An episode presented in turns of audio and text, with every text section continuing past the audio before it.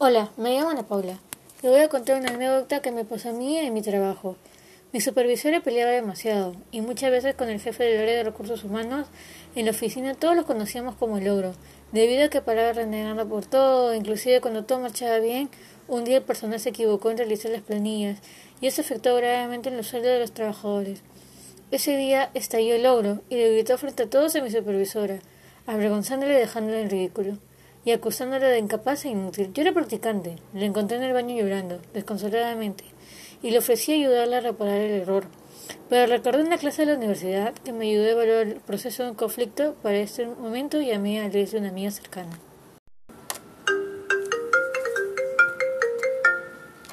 Aló Leslie, ¿cómo te va? ¿Te acuerdas de nuestra clase de evaluación de conflictos y desarrollo de equipos? Quiero todavía en un caso. Hola, bien todo.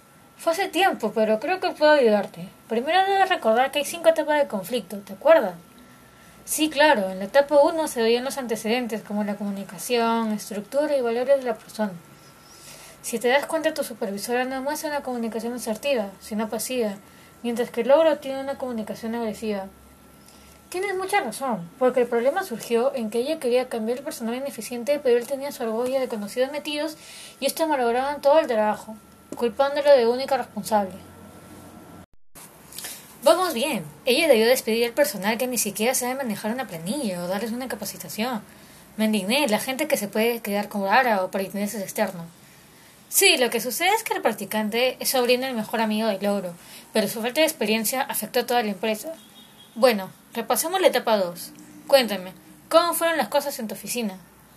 Bueno, al inicio que yo llegué, Siempre fue un conflicto percibido, todos lo sabían, que había una disputa entre el supervisor y el jefe, pero al afectar todos los sueldos se volvió un conflicto sentido, ya que afectó todo el ambiente de trabajo y se volvió estresante y hostil.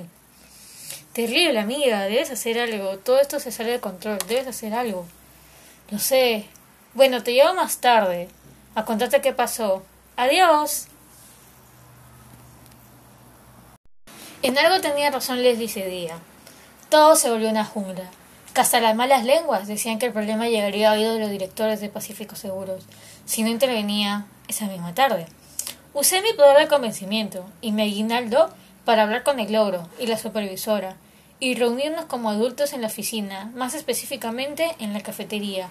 Como buena psicóloga organizacional, propuse que el logro no interviniera en la selección y reclutamiento, respetar el personal que elegía mi supervisora, pero al mismo tiempo mi supervisora se comprometería en actualizar los datos de la planilla, en supervisar a concesa cada gestión de la empresa y evitar aumentar el presupuesto en capacitación debido a la pandemia del COVID-19.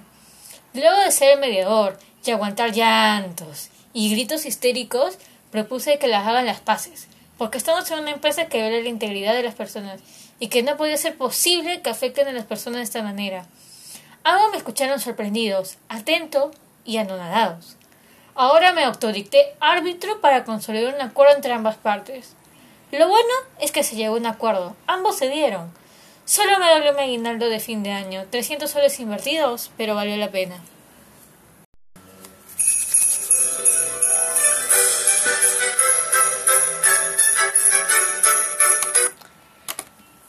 ¿Salvaste tus prácticas y de paso los sueldos de los trabajadores para Navidad? A eso le llamo un acto heroico. Claro, ambos cumplieron el tratado. El comportamiento de ambos fue idóneo y asertivo. Al día siguiente se le vio el logro expresarse de forma asertiva y empática con los demás. en la oficina me acusaron de bruja.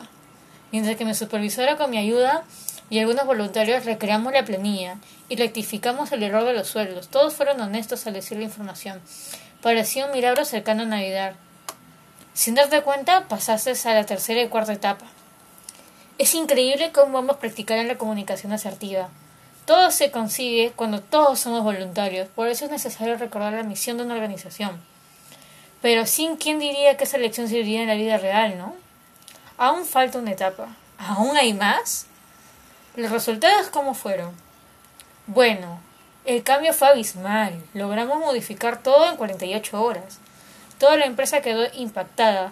Desde ese entonces se fomentó un cambio y la calidad de los recursos humanos y el seguro de seguros pacífico ha incrementado notoriamente, tanto que aumentó las ventas estas fechas. Está de moda arreglar seguros para estas fechas, porque el valor de la vida no tiene precio.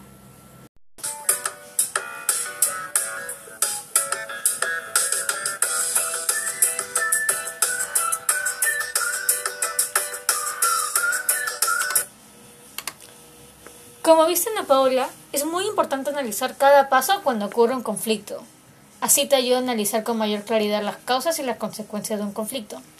Las lecciones de la universidad se pueden aplicar en la vida diaria. Es verdad, los cinco conflictos fueron muy útiles, pero me gustaría saber qué técnicas aplicar para que la comunicación y el ambiente sea más ameno.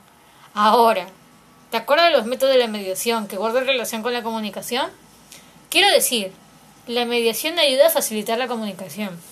Negociar un acuerdo en situaciones de conflicto.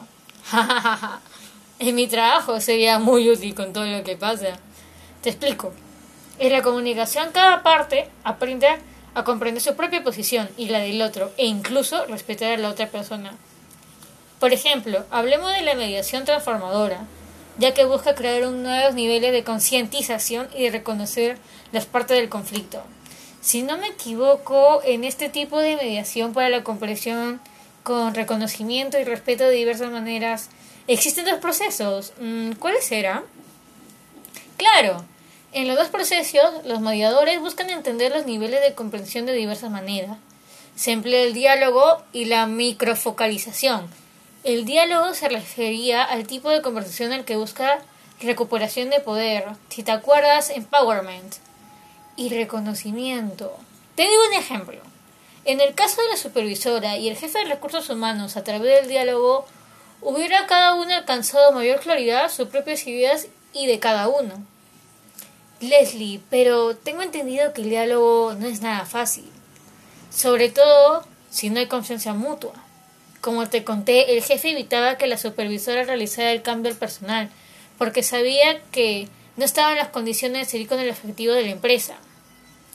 Cierto, Ana Paula, el diálogo no lleva necesariamente al acuerdo, pero puede generar comprensión y respeto entre los que se encuentran en el conflicto, porque escuchar es tan importante como hablar, dado que se formulan preguntas llevadas por una auténtica curiosidad y por el deseo de saber más.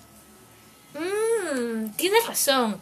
Ahora veo por qué no funcionó, por qué funcionó mi intervención. Sí, recordar la técnica del mediador transformacional y complementando con el análisis del conflicto sería un camino más factible y mayores resultados inmediatos. Gracias por todo, amiga. Cuídate y una feliz Navidad para tu familia.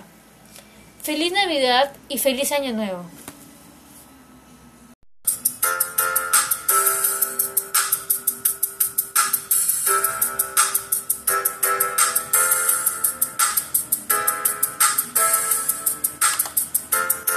Valore sus clases de la universidad. Hay veces que pensamos que no son importantes, pero resultan más prácticas y necesarias de lo que crees en la vida diaria. Existen veces que los héroes no tienen capa como yo en esa historia. Mi recompensa, emplear lo aprendido y mostrar el espíritu navideño con la empatía de los demás. Esta lección ya no es para mí, sino para ustedes. Hola, me llamo Ana Paula. Le voy a contar una anécdota que me pasó a mí en mi trabajo. Mi supervisora peleaba demasiado, y muchas veces con el jefe del área de recursos humanos en la oficina todos los conocíamos como el ogro, debido a que paraba renegando por todo, inclusive cuando todo marchaba bien, un día el personal se equivocó en realizar las planillas, y eso afectó gravemente en los sueldos de los trabajadores.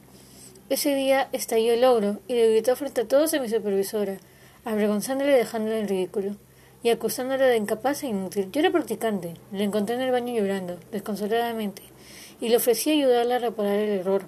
Pero recordé una clase de la universidad que me ayudó a evaluar el proceso de un conflicto para este momento y a mí a de una amiga cercana.